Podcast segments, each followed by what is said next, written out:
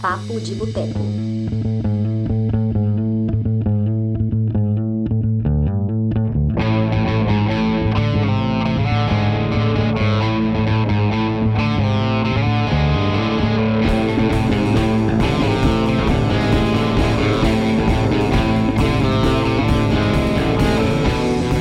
Bactéria!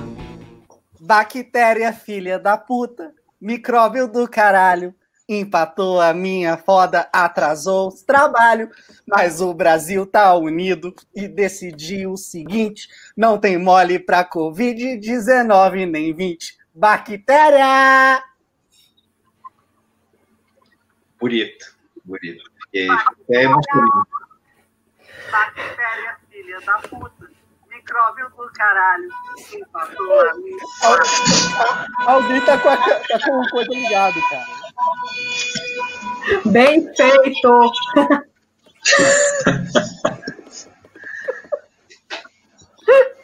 Foi um sinal para você calar a boca, tudo. Eu gostei. Parou. Pode começar, Dani Pacheco. Eu só queria fazer uma introdução. Nossa, ridículo. Então, gente, estamos aqui entrando no ar depois dessa introdução ridícula do Túlio, na nossa edição 71 do Papo de Boteco, nosso lindo podcast semanal. E o tema de hoje é muito especial. Vamos falar sobre reabertura do cinema. Para isso, temos aqui a nossa equipe de malucos de sempre, né? Temos o Túlio, que fez essa abertura ridícula. Temos o Lucas Siqueira. Lucas, se apresente aí rapidamente. Ei, pessoal, é sempre um prazer estar aqui para falar de cinema e hoje um pouquinho sobre saúde, né, e essa questão da pandemia. É, queria agradecer ao Rodrigo, né, pela presença, ao, ao Túlio e a Dani, né, por me deixarem estar aqui, e a todo mundo aí que está acompanhando aí. Boa noite. Isso aí. O, o, Lucas adiantou aí. Nós temos um convidado mega, mega, mega especial hoje, que é o Rodrigo, chama Rodrigo Araújo. Olha o currículo, gente. Eu chamo ele de o Átila e a Marinha do cinema de boteco. o Rodrigo é mestre e doutor em microbiologia pelo FMG. Realizou um ano de estágio doutoral na, em Marseille Université, na França, durante o doutorado de sanduíche que ele fez. E atualmente é pós-doutorando em virologia pelo FMG e professor substituto de microbiologia na UFOP, que é a Universidade Federal de Ouro Preto. É o nosso grande convidado de hoje. Oi, Rodrigo, bem-vindo. E aí, Dani, e aí, Túlio. E aí, beleza, pessoal? Obrigado pelo convite. É, obrigado pelas palavras, assim, né? Acho, falando assim, parece que eu sou mais importante, né? Me colocando aí pareado com Átila e a Marino, quem sou eu, né? Mas tô, tô na luta, um dia eu chego lá. Você é o Átila e a Marino no Cinema de Boteco. Sempre que tiver algum tema sobre coronavírus, a gente vai te chamar.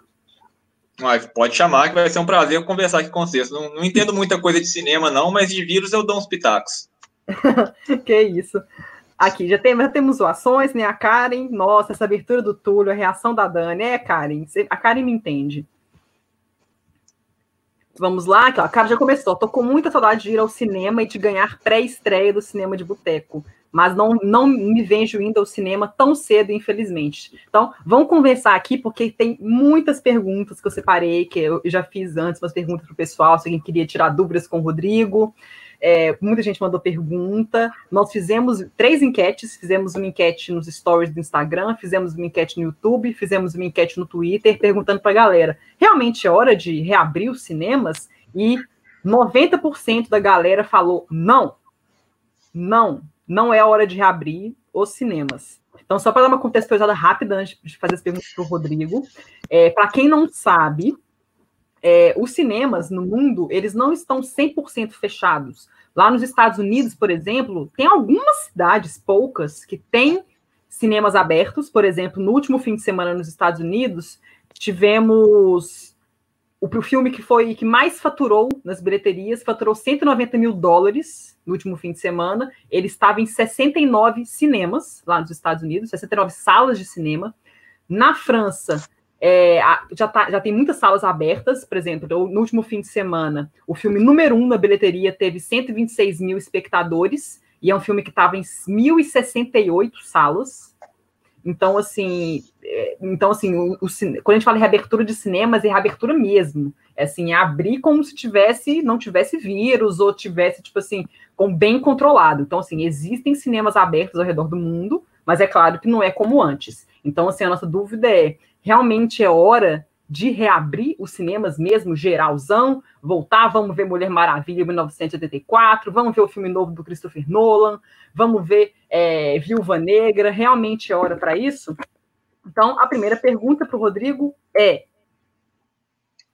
você, como né, pós-doutorando em virologia, todo esse currículo seu maravilhoso, o que, que você pensa sobre essa reabertura dos cinemas? Então, fiquei até curioso para saber qual é a, o resultado das enquetes que vocês fizeram, né? Mas antes de, eu, de vocês falarem qual foi o resultado, não sei, né, eu imagino que, sim, eu vou contar com o bom senso da galera, mas na minha visão, como virologista, é, não é hora. Né? Acho que assim, é lógico que depende muito de caso a caso, né, Dani? Igual você comentou. Ah, nos Estados Unidos é uma situação, na França é outra situação, mas eu acho que de forma geral uh, eu não vejo que é um bom momento. Por quê? Por, o, simplesmente porque a pandemia está acontecendo, a gente não tem indícios de que ela está controlada. Em alguns países isso já aconteceu, né? Em alguns países a situação está um pouquinho mais controlada, então talvez nesses países justificaria se falar assim, ah, por exemplo, Nova Zelândia está uma situação bem mais tranquila. Então vamos abrir na Nova Zelândia, ok?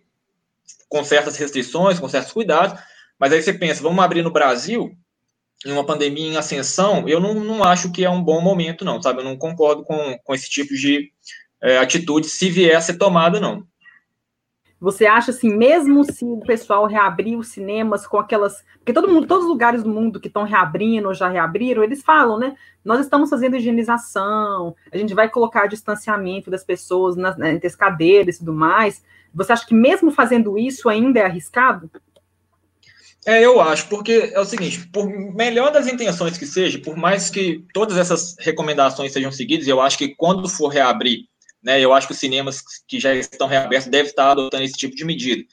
Tendo a higienização, um distanciamento maior e tudo. Eu até cheguei a ler algo que ah, não está tendo fila, né, para comprar ingresso, é sempre ingresso online e tudo. Por mais que tudo isso seja feito, a, a sala do cinema é uma sala ah, por maior que ela seja, é um ambiente fechado, então você aglomera uma certa quantidade de pessoas ali. Mas eu acho que esse não é nem o ponto principal. O que eu fico mais pensando que, que poderia né, ser algo mais problemático é na hora de entrar e mais ainda na hora de sair do cinema. Porque eu fico pensando assim, como você vai controlar a entrada desse pessoal? Ah, você vai fazer uma fila e aí as pessoas vão entrar é, respeitando uma certa, um certo distanciamento. Beleza, pode até funcionar. Mas e na saída?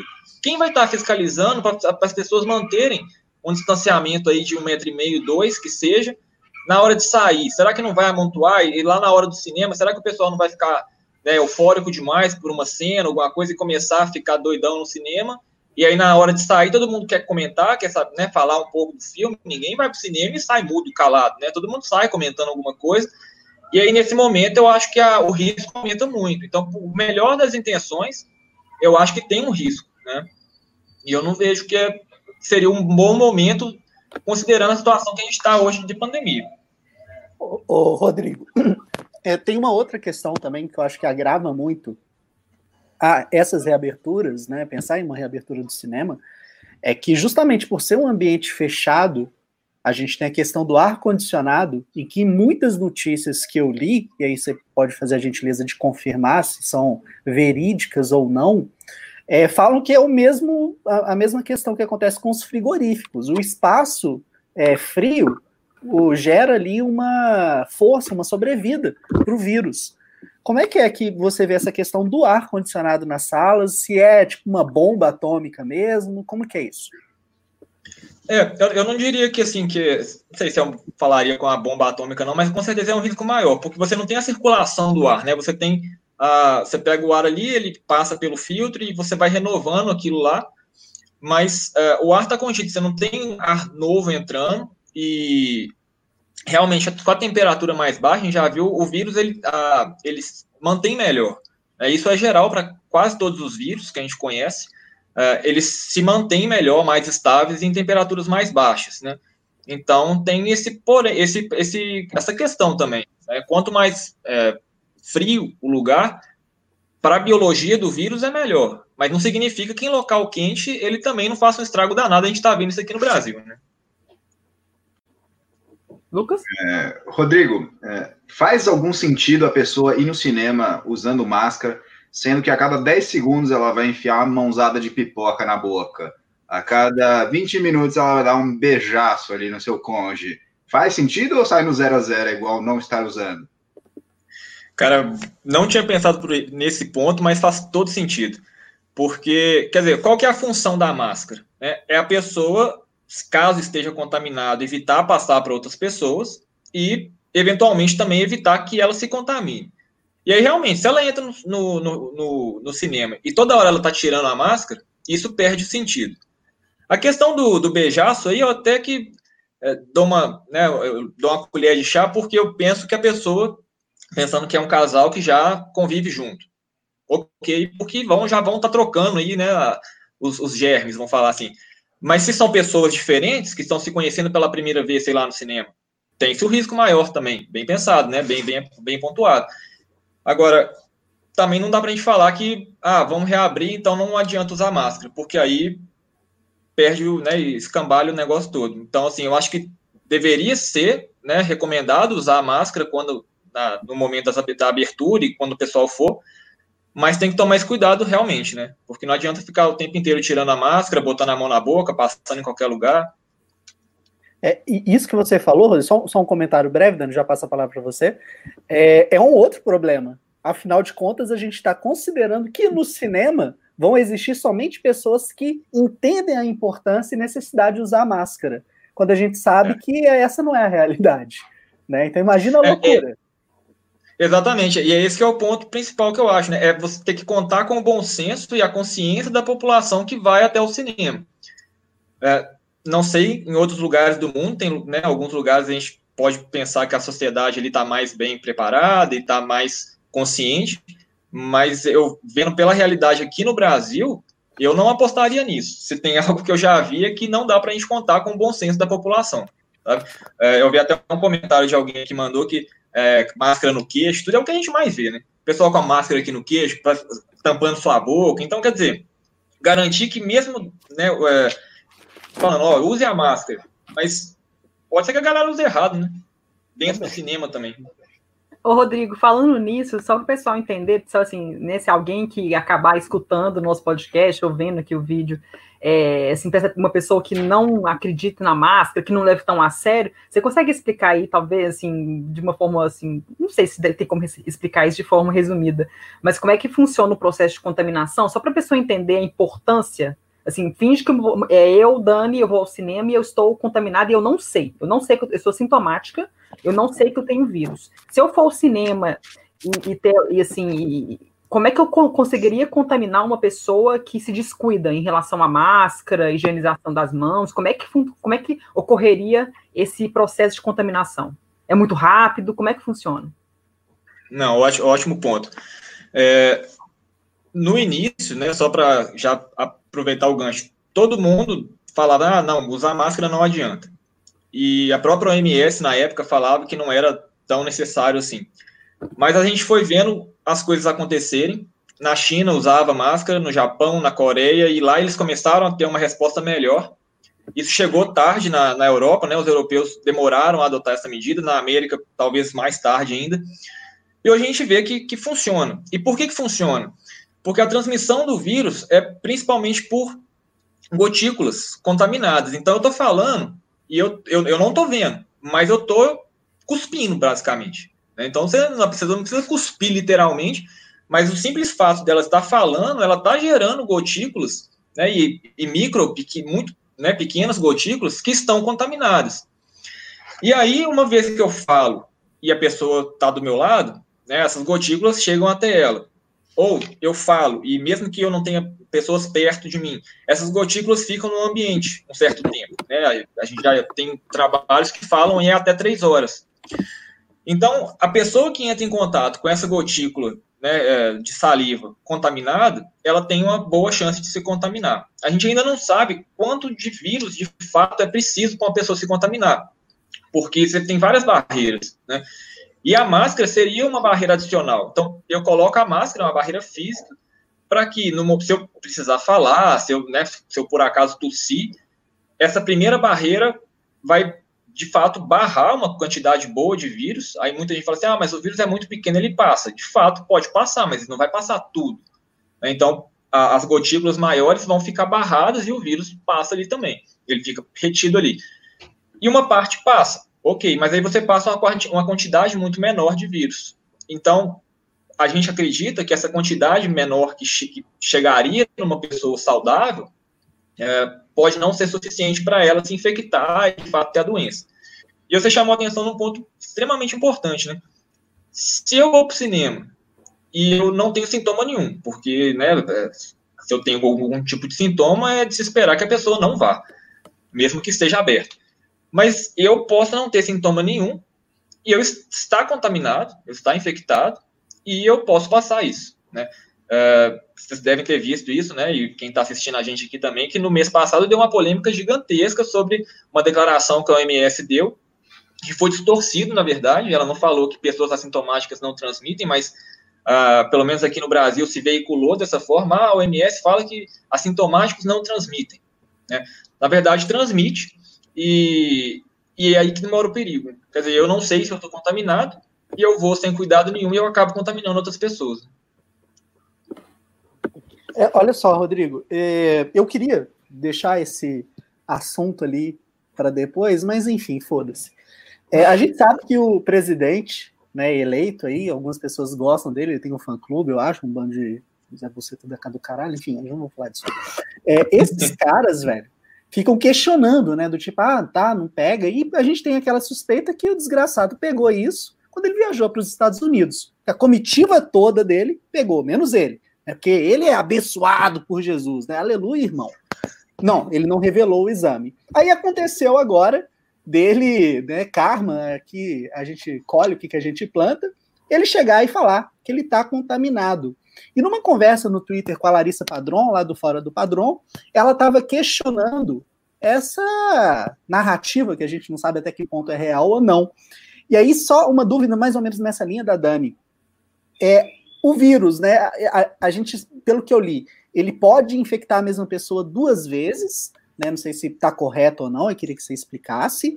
E se a pessoa já teve o vírus antes, quando ela faz um novo exame, esse vírus fica é, no DNA dela, no exame de sangue. Como é que é isso? É, o... a gente ainda não tem certeza disso. Hoje mesmo saiu uma matéria é, que algumas pessoas me mandaram de um caso aqui em Minas Gerais que uma pessoa, um, um jovem, 22 anos, foi reinfectado. A gente ainda não, não sabe exatamente isso. A gente acredita, por outros, outras doenças que tem, que isso não é normal. Porque uma vez que você é infectado, seu corpo gera uma resposta imune e você cria uma barreira contra futuras infecções. E o grande, a grande questão é durante quanto tempo que essa proteção fica no nosso corpo. Né? Se a gente ainda não sabe, alguns trabalhos antes falavam talvez um ano, recentemente veio alguns falando de dois a três meses, isso cairia bastante, então assim, é um problema grande isso, se for realmente tão pouco tempo. Agora, o, o que pode acontecer é a pessoa se infectar e aí ela melhora. A gente ainda não sabe se o vírus fica, de certa forma, é, vamos dizer assim, latente. Latente não é a melhor palavra, não, mas só para ter uma ideia, né? Ele, ele ficaria em, em, resquícios ali na, no, na, no corpo da pessoa e de repente ela sofre uma reativação. Isso está sendo investigado ainda. Eu, particularmente, não acho que é o caso. Eu acho que é mais um caso de uma pessoa que foi infectada e não gerou resposta imune robusta, né, forte o suficiente para dar conta do recado. E aí resolveu, por quê? Pode ser que ela tenha sido infectada com uma quantidade muito baixa de vírus e aí desenvolveu sintoma leve começou a ter tosse, começou a ter uma dor de garganta e resolveu. E aí, no segundo momento, ela é infectada com uma carga muito alta. E aí desenvolve uma doença. Isso pode acontecer. É, parece que é o caso. A gente ainda não tem certeza, o pessoal está investigando, mas parece ser o caso. Né? Caraca. E agora, é, e aí, nesse caso, se ela for reinfectada, você faz o teste molecular e você vê o material genético do vírus lá de novo. Mas uma vez que você foi curado, não, aí acabou. Aí depois que você teve, digamos, você passou, o pão que o diabo amassou lá com a doença. Resolveu, passou aí um mês, dois meses, se você for fazer o teste molecular, você não vai ver o material genético do vírus mais. Bacana, bacana. Rodrigo, é, No Brasil, a gente vê que, que a pandemia está desenfreada aí, e eu queria saber de você se realmente é uma questão de quando, né? Que provavelmente uma grande parcela da população vai pegar, e se é uma questão de quando você pegar um ônibus lotado para ir para um shopping lotado, para entrar num cinema cheio de gente, você não está triplicando essa sua chance de, de quando? Assim? De quando ter a infecção? É, de quando pegar. É. Não, sem dúvida. Porque você vai potencializando, né? Você vai acumulando fatores de risco. Então, quer dizer, eu ir, eu entrar num ônibus lotado já é complicado porque eu não sei quem ali pode ou não estar contaminado. Aí é um evento. Aí eu saio desse lugar e vou para um shopping. Ou eu vou para um, um evento que está cheio de gente. E aí é mais um fator de risco e mais possibilidades de infecção. Né? Então, realmente, quanto mais é, exposto a pessoa fica, maior a chance dela ser contaminada. Né? E o problema é que a gente não sabe quem está ou quem não está. Né? A gente conta com o bom senso de que aqueles que estão contaminados, sabidamente contaminados, porque desenvolvem algum tipo de sintoma, eles vão ficar em casa. E nem sempre isso acontece, mas a gente espera que sim. O problema é que muita gente está né, sem sintoma ou com sintoma muito leve. Quer dizer, ah, eu estou tossindo, eu tô, meu nariz não está muito bom, minha garganta está um pouco ruim. Eu nem suspeito ainda de corona, mas nesse momento já é suficiente para a pessoa estar tá transmitindo o vírus e disseminando a infecção. O, gente, o Márcio mandou uma pergunta aqui, na verdade ele não é pergunta, ele quer saber a opinião do Rodrigo, que ele falou o seguinte, ó, não sei se vocês viram sobre a cidade de Botucatu, de São Paulo, os carros estão entrando dentro do shopping, esquema drive-thru, e aqui falaram que foi uma ótima ideia, mas nos jornais foi criticado. Ouviram falar disso?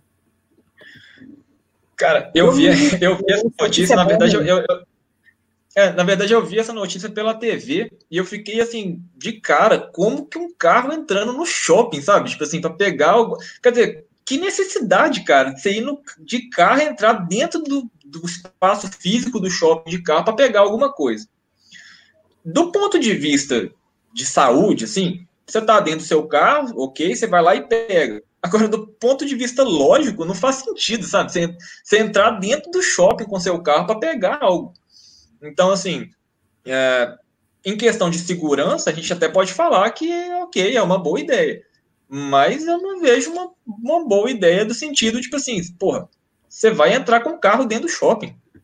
Sabe? Agora, o, o drive-thru, por exemplo, você tem uma, uma, uma lanchonete, você tem um fast food que você vai pegar drive-thru. Ok, aí tudo bem, já era assim que funcionava, você realmente evita, caso você não queira pedir por delivery, não sei. Tudo bem, agora eu achei bem esquisita essa, essa notícia do, do pessoal entrando de carro no shopping. Pois é, o, o, o que está me lembrando isso, acho que o Lucas vai concordar, é o quanto esse momento é, faz a gente pensar do, do Romero, né? Jorge Romero com o Madrugada, Madrugada dos, dos, Mortos. Porque no Madrugada dos Mortos ele faz essa é, questão toda dos zumbis, né, com na, uma metáfora da nossa relação com o capitalismo. E, bicho, que loucura! A pessoa dentro do carro para ir no shopping. Isso é muito zoado, cara. É, isso eu fico pensando assim, que é, é uma necessidade, parece, sabe? Que a pessoa tem, tipo, eu quero sair, eu quero ir no shopping, mas assim, poxa, precisa mesmo? Sabe, você precisa ir nesse momento no shopping a ponto de você ter que entrar no seu carro e entrar dentro do shopping de carro. Tipo, é, é bizarro, eu acho. Bizarro. A necessidade de ir no shopping já é inexplicável, né? E ainda mais agora essas falas de tipo, ai, a magia do cinema, como se fosse uma coisa super romântica. As pessoas não lembram que é uma aposta aí no cinema hoje em dia, né? As pessoas estão falando alto, jogando coisa, a experiência é terrível. As pessoas não lembram disso. Né? Magia do cinema, tá bom. Ô, Rodrigo, tem uma, uma, uma, temos a, uma pessoa aqui que ela tem Covid, que ela falou que já vai fazer três meses que ela tá com vírus, e que a Isabel aqui mandou aqui, que ela falou aqui que ela sente dor de cabeça um dia, cansaço absurdo, parecia que corria maratona, muito sono, falta de paladar e olfato absolutos, febre de apenas um dia, nariz escorrendo. É, o eu não sabia que o vírus, o vírus realmente, assim, depende, assim, depende, assim, às vezes pode acontecer de você curar do vírus muito rápido, ou ele realmente é um vírus que você leva meses para tratar. Tem algum estudo sobre isso? Não. Fala média de tempo para você se curar, alguma coisa assim? Não, não, não tem nada muito definido, não, mas pelo, pela maioria dos casos que a gente vê, é em torno assim, de duas semanas a pessoa já vai melhorando, mas ela pode ficar com o vírus no corpo por mais tempo. Tá? Tem algumas, alguns, alguns trabalhos que eu já vi que o pessoal conseguiu detectar vírus em pessoas que, mesmo depois que já acabaram os sintomas, né? Ah, já melhorei, mas ela ainda está com o vírus no corpo durante umas cinco semanas aí para frente. Então, quer dizer, beirando dois meses, né? Considerando o momento que ela infectou até o momento que eles não conseguiram mais detectar. É, agora, no caso da é, Isabel, né? Isabel. Pode ser que seja o corona, mas pode ser que ela dê um azar tremendo de ter o corona e logo depois ter algum outro tipo de infecção, né? Gripe, resfriado, algum tipo de coisa do tipo. É, eu não vi casos de que a pessoa ficou mal assim em casa, né? Não, não internado durante tanto tempo, tá? Mas pode acontecer e eu que não, não, não tenha visto. Ah, entendi. Eu Ô, Lucas, o... ah. Dani, você quer falar que eu vou só um comentário ali a respeito do que, que o Vitor falou com o Lucas. Ah. Tá, rapidinho. Só uma pergunta tá. aqui do Carlos para o Rodrigo, é que ele perguntou se os testes rápidos que vendem em farmácia são aconselhados e seguros para se fazer. É, seguro eu acho que é, porque é até bom já pegar essa, essa pergunta, que eu vou até emendar um pouco, é, complementando a resposta lá para Isabel. Uhum. É, como é que são os testes? Né? A gente tem basicamente dois tipos. Você faz o teste molecular, que é o RT-PCR, né? É, é, o do suave, é o famoso cotonetão lá que você bota no nariz, na garganta. E aí você vai identificar o material genético do vírus. Então, esse é o melhor teste, por quê? Porque no momento que você fez a coleta e você faz o teste, naquele momento, se você detectou, significa que você está com o vírus. Então, você está pelo processo ali da doença. Então, no caso da Isabel, por exemplo, se ela tem três meses ela ainda continua ruim, pode ser que se ela faz um teste hoje, né? Então, por exemplo, ela teve infecção três meses atrás, e três, agora, né? Passado três meses, ela ainda está ruim. Se ela faz um teste molecular e detecta o vírus, hum. e há três meses atrás ela tinha o vírus detectado também, aí é algo para se investigar realmente, porque quer dizer que ela está com o vírus durante muito tempo. Agora, o, o teste rápido, né, que é a segunda classe, vamos dizer assim, a segunda, o segundo grupo de, de tipos de teste, é o teste sorológico, que é você vai medir não o material genético, você não vai procurar o vírus, você vai procurar o anticorpo que o seu corpo gera contra o vírus. Então, assim, eu fui infectado e aí meu corpo vai responder. E uma das respostas é gerar anticorpos. E esse teste vai medir isso. Então, não adianta eu fazer esse teste logo no início da infecção. Por quê? se eu acabei de ser infectado, ainda não deu tempo do meu corpo reagir. Então, eu até vi, é, não sei se eu podia falar assim, não, mas é, vou falar. Né? É, notícias de que os ministros do, aqui do governo fizeram testes rápidos e deu negativo. É lógico que ia dar negativo. Se ele teve contato com o cara infectado ontem ou anteontem, em dois dias não vai dar resultado positivo nunca. Não tem tempo hábil para o corpo produzir. Né? Então, passado aí 10 dias, duas semanas, aí beleza. Aí, se você foi contaminado, e não é garantido, mas tem uma boa chance de você ter produzido o anticorpo, e aí sim você vai detectar. E aí você faz isso pegando uma gotinha de sangue. Então é, é, é bem seguro nesse ponto.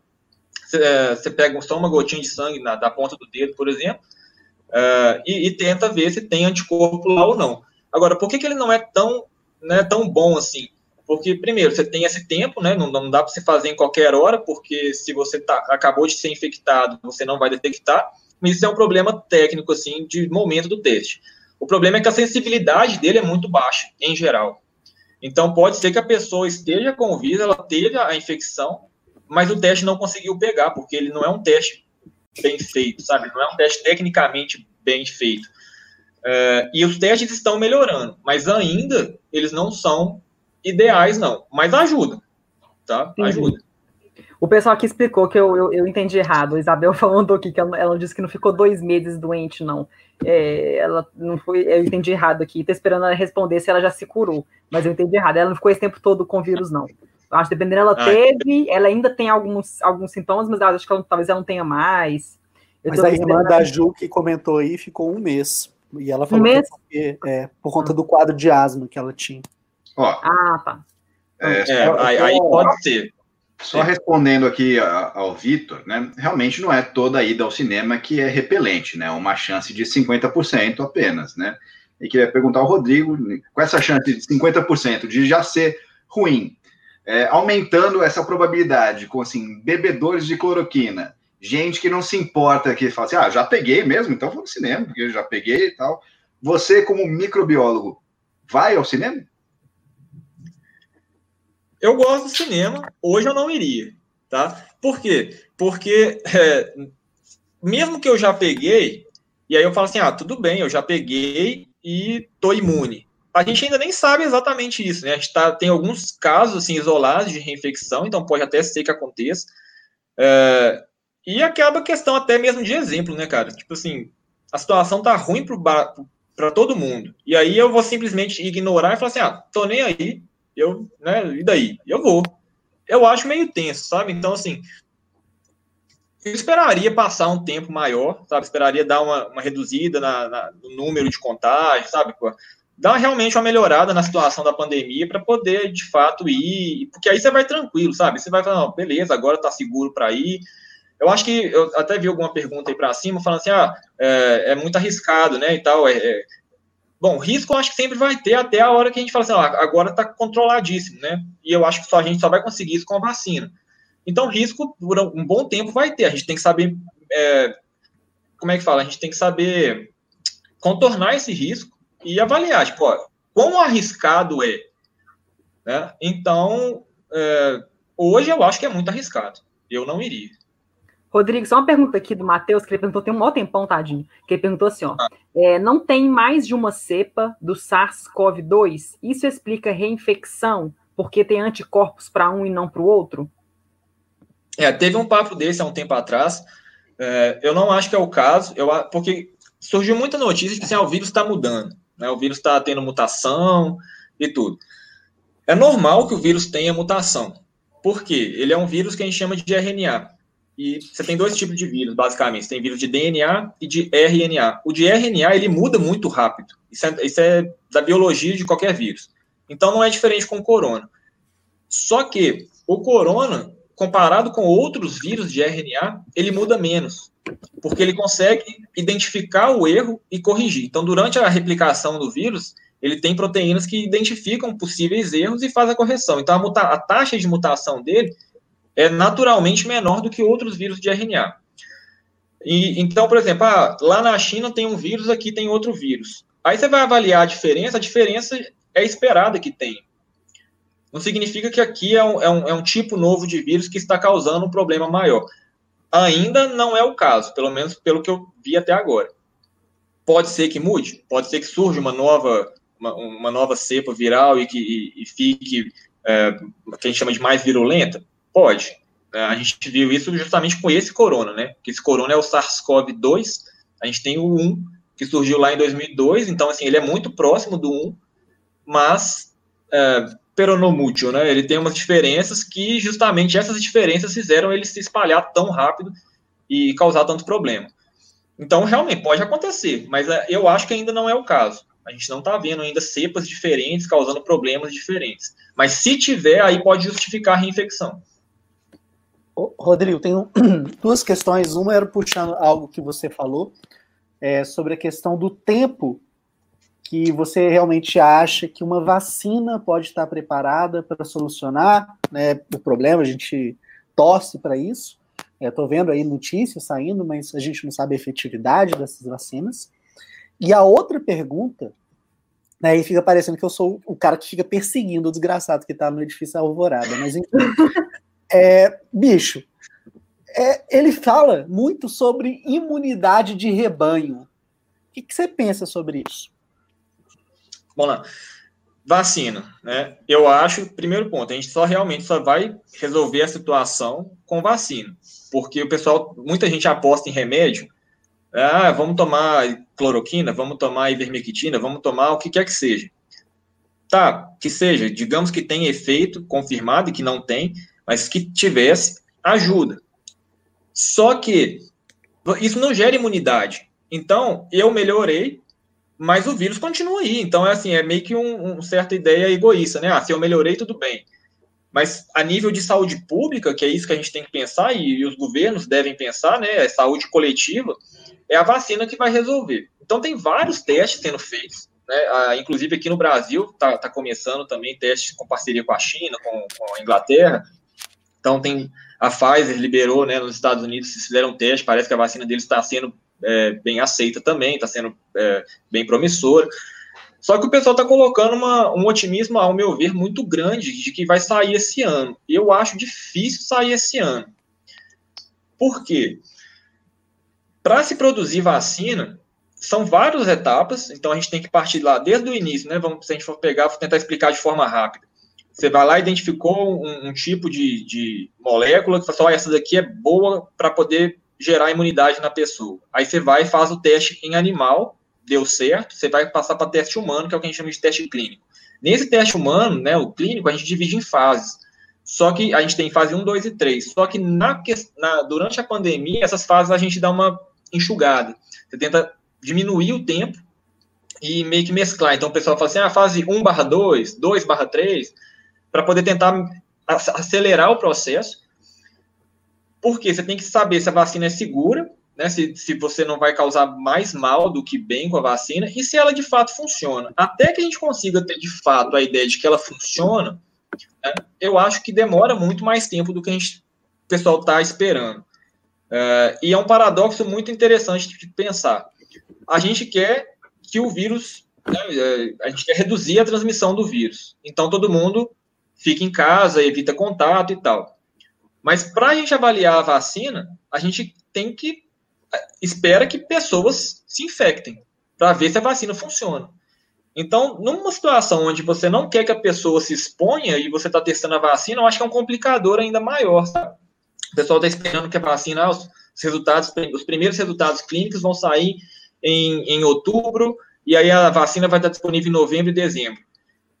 Eu torço muito para que aconteça, mas eu acho bem complicado. Aí, ah, então e para o ano que vem? Aí eu já sou um pouco mais otimista. Eu acho que para o ano que vem pode ser. Né? Agora, mesmo que saia esse ano, e de novo, né, vamos torcer para que saia, a distribuição em massa disso vai ser complicado. Então, a, a, as grandes empresas já estão produzindo, elas estão apostando que a vacina deles vão funcionar, para assim que funcionar, liberar.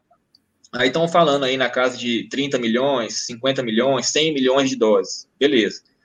Uh, quem vai receber essa vacina primeiro? Como vai ser a distribuição? Qual vai ser a logística? Então, assim, engana-se quem acha que esse ano vai começar a resolver o problema. Eu não aposto nisso. Para o ano que vem, ok, pode ser, eu acredito que sim. Né? Uh, e aí, foi, qual foi a outra pergunta? A, a questão da imunidade de rebanho. Ah, isso é, assim, falando curto e grosso, balela. Tá? Balela, por quê? O conceito é real. Né? O, que, o conceito é você, a, a, a população ter tido a, contato com, com vírus ou com qualquer microorganismo que seja, a ponto de que é, 70%, 60%, 70% da população esteja imune já, e aí isso confere uma proteção coletiva. Então, quer dizer, pouca gente vai ser vacinada porque o vírus. Você imagina assim, uma piscina de bolinha. E aí você tem lá 70% dessas, bolinhas lá estão imunes e aí o vírus não chega. Ele vai estar tá lá. Então, até ele encontrar os 30% suscetíveis, diminui a chance, a probabilidade é menor. O problema no caso do corona é que até 70% da população chegar a ser infectada, já morreu gente pra caramba. Né? E essa semana, se não me engano, ou na semana passada, não sei, saiu um estudo da Espanha mostrando que a Espanha, né, até pouco tempo atrás, foi o país mais afetado. Que só 5% da população do país pegou. E olha o tanto de gente que morreu. Então, quer dizer, se, aí você faz a conta, né? Quer dizer, se você vai deixar 70% livre para pegar o vírus, quantos, quanto, qual é a porcentagem de pessoas que vão morrer simplesmente para falar assim, ah, vai morrer mesmo. O que eu posso fazer? Saúde pública, a gente não pode pensar desse jeito. Né? É, o, antes do Lucas fazer a pergunta dele, eu lembro que teve um programa que o Atila falou sobre isso, e ele fez a conta, né? Se, se calculando, se fizesse unidade de rebanho no Brasil, morreriam acho que 2, 2 milhões de pessoas.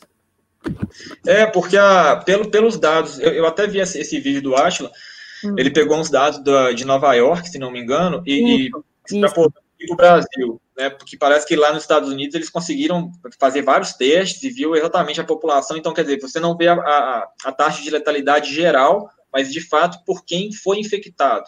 E aí ele estima ali em torno de, vamos dizer, 1%. Talvez um pouco menos, mas vamos colocar 1%. Aí você pensa, o Brasil tem, vou arredondar para 200 milhões de habitantes, um pouco mais que isso, 1%. Quer dizer, ah, então beleza, 2 milhões de brasileiros vão morrer. É aceitável, sabe, do ponto de vista é, até mesmo para o governo. Pô. Você pensa, imagina a imagem que o governo vai ter, ah, meu país morreu, eu perdi 2 milhões de, de cidadãos, mas agora nós estamos bem. É a reforma da Previdência que eles não queriam assumir, velho. Ô, Rodrigo, mas só uma, uma, antes do que você pergunta dele, é só para o pessoal entender. Quando fala que assim, ah, podem morrer, morreriam 2 milhões de pessoas, né, seguindo esse cálculo, mas morreriam 2 milhões de pessoas do, até o fim do ano, é, porque tem gente que acha que é, o tempo... ah, vão morrer 2 milhões, e as pessoas acham que vai morrer 2 milhões de pessoas até julho. Não é? É, é exatamente. E, esse, esse é um erro. Né? A gente pensa 2 milhões de pessoas ao longo do tempo que a pandemia estiver rolando. Eu lembro quando saiu um estudo da, do Imperial College, que eles, bem no início, que eles fizeram projeções para vários lugares do mundo, inclusive para o Brasil, e o Atlas ganhou uma repercussão muito grande quando ele chamou a atenção para esse estudo, que ele, o estudo falava, ah, se o Brasil fizer tudo direitinho, pode ser que fique 44 milhões, mil mortos, mas pode chegar até mais de um milhão. E o pessoal, nossa, isso é um alarmismo, isso é impossível e tudo, como se esse um milhão de mortes fosse assim, em um mês. É lógico que isso não vai acontecer. Mas a gente não sabe quanto tempo que a pandemia vai durar. Né? Então, hoje, a gente já está com mais de 500 mil mortos no mundo. Pode ser que isso chegue a um milhão até o final do ano, pode ser que não, tudo depende da velocidade de disseminação do vírus. Né? Quanto mais pessoas são infectadas, consequentemente, mais pessoas também podem virar óbitos. Né? É, e aí, o tempo a gente não sabe. Mas se não tiver um controle, nada impede que vai chegar a um milhão. Lucas, o que você queria perguntar? É, minha pergunta aqui é em duas partes, né? É, a primeira é que nós sabemos que todo mundo tem direito à sua opinião e ideias, mas não aos seus fatos. E parece que os nossos poderosos aqui não conseguem compreender, né? Eles vão contra os fatos, né? E nesse mundo de negacionismo aí, como que você e seus colegas acadêmicos estão vendo essa questão do, do desgoverno, né, essa disfuncionalidade do nosso governo, o que, que tem sido falado em vocês que trabalham aí com, com biologia, né? E a segunda parte é se o Bozo te ligar e perguntar se você não quer ser ministro da, da saúde, você iria? Vamos começar respondendo a segunda, nem a pau. é, nem a pau. Agora, com na primeira, depois eu volto comentando mais na segunda. A primeira, é, tá, não, não tá fácil, não, tá? Por quê? Porque no Brasil, a gente, né, ao longo dos anos, isso assim, não é um problema desse governo, mas ao longo dos anos, o, o investimento em ciência veio caindo muito, principalmente de 2015 para frente. Tá? Eu acho que, não sei porquê, mas criou-se, parece que criou-se uma ideia de que ciência uh, é gasto e não um investimento. E aí agora a gente vê, por exemplo, a vacina lá da, Inglaterra está super avançada. Por, por que está avançada? Porque lá investe constante em ciência. Não sei quanto, não sei né, valores, eu não sei, mas eles têm um programa de investimento constante. Aqui no Brasil, a cada ano foi cada vez diminuindo o, o investimento. E aí agora quer que a, tem que resolver o problema. Ok, tem que resolver o problema, mas como que a gente vai tentar resolver o problema se a gente tem laboratórios sem amparo, né, se a gente tem alunos indo para fora do Brasil, porque aqui não consegue fazer pesquisa. A gente vê na universidade, né, eu estou na, na UFMG, a UFMG assim, é um centro de excelência, ela é uma universidade muito boa, né, tem, tem uma tradição muito forte em pesquisa. E mesmo assim, lá a gente vê pessoas que fazem, por exemplo, um mestrado e vão fazer um doutorado fora, ou faz todo mestrado, doutorado e vão fazer um pós-doutorado fora e fica por, pra, né, fora do país. Vocês imaginem em universidades menores, isso é muito mais comum, porque você não tem recurso. Aí chega o professor numa universidade pequena, ele quer pegar um aluno, ele quer desenvolver um projeto, mas ele não tem estrutura para isso. Então é, é bem complicado, sabe? E, assim, é, é uma questão que a gente fica sempre pensando, né? Será que daqui para frente vai ter mais investimento? A gente espera que sim, para poder melhorar a situação tanto de pesquisa no país quanto de desenvolvimento tecnológico, né? para frente, mas eu, eu sinceramente, é, eu espero que sim, mas eu, eu não acredito muito, porque eu acho que assim que passar, o, o país vai estar em um rombo fiscal muito grande, eles vão cortar, eles vão querer resolver a economia a todo custo e eles vão voltar com a ideia de que investir em ciência e educação é gasto e, e não vão ser, é, não vão continuar com o investimento. Porque no momento eles, eles investiram, no momento o Ministério da Ciência e Tecnologia é, destinou, acho que mais de 50 milhões para combate em pesquisas, em Covid, tudo. Mas eu penso assim, tudo bem, 50 milhões para Covid. E o resto? E depois? Será que isso vai manter? Né? E se me chamam hoje para ser ministro, nem a pau. Primeiro, é, é, é, é uma responsabilidade muito grande, né? E o que a gente tem visto, não, a gente tem o exemplo clássico do Ministério da Saúde, né? A gente, pelo que a gente observa, não tem muito espaço para opiniões divergentes técnicas. Né? O, você teve o ministro Mandetta, que qualquer crítica que seja feita, ok, mas ele, tecnicamente, ele estava fazendo um trabalho bem feito, aí ele sai, e aí entra o Nelson Taj, críticas à parte também, era um cara que aparentemente seria um cara técnico, o cara não dura um mês. Agora a gente vê o Ministério da, da, da Educação, sai um, entra o outro, o outro cheio da falcatrua no currículo, e até agora não tem, não tem ministro. Então, quer dizer, é, é complicado. Ô, Rodrigo, é, eu tenho uma pergunta, que aí agora, voltando, voltando para o cinema, que o Festival de Veneza, né, anunciou a organização do Festival de Veneza, né, que é um dos maiores festivais de cinema do mundo. Ele acontece sempre em setembro. Geralmente ele começa no finalzinho de agosto, 31 de agosto, e vai até o meio de setembro. Porque nessa época, nesse segundo semestre, só para é, contextualizar rapidão, temos muitos festivais de cinema. Primeiro semestre a gente tem o Festival de Sundance em janeiro, que é o Festival de Filme Independente. Aí tem o Festival de Berlim, na Alemanha, em fevereiro. Aí em maio tem o Festival de Cannes, que foi cancelado esse ano por causa da pandemia, não tinha condições de fazer um festival na França no auge do pico da pandemia, né, que era em maio, então não tinha como, mas no, e no segundo semestre temos uma penca de festivais, é assim, tem o Festival de Telluride nos Estados Unidos no final de agosto, aí já emenda com o Festival de Veneza, que começa no final de agosto, vai até metade de setembro, tem o Festival de Toronto, no Canadá, que começa junto com o Festival de Veneza, vai até segunda quinzena de, de setembro também. Aí tem o Festival de Londres em outubro, o Festival de Nova York em outubro. E tem assim, é uma penca de festivais. E esses festivais, um deles, que é o Festival de, de, de Veneza, anunciou essa semana que no dia 28 eles vão anunciar a line-up e eles revelaram que o festival vai acontecer presencialmente. Eles reduziram o número de filmes, é, mudaram a data, não vai começar mais em agosto, vai começar, vai, o festival vai ser em setembro, durante 10 dias, se eu não me engano, de setembro. Eles vão fazer algumas partes online. Eles reduziram o número de filmes, mas vão ter entre 50 e 55 filmes exibidos no festival. E eles já anunciaram que todas as plataformas, todas as sessões, a competição oficial, é, a sessão, tem várias sessões assim de tipos de filme e mais, elas vão continuar e vão ter tapete vermelho, vai ter equipe dos filmes. Eles querem fazer coisa presencial. Claro que não vão ser todos, vai ter algumas atividades que vão ser online, mas eles anunciaram que vai ter coisa presencial, vai ter é, coletiva de imprensa presencial, vai ter, vai ter a premiere do filme presencial.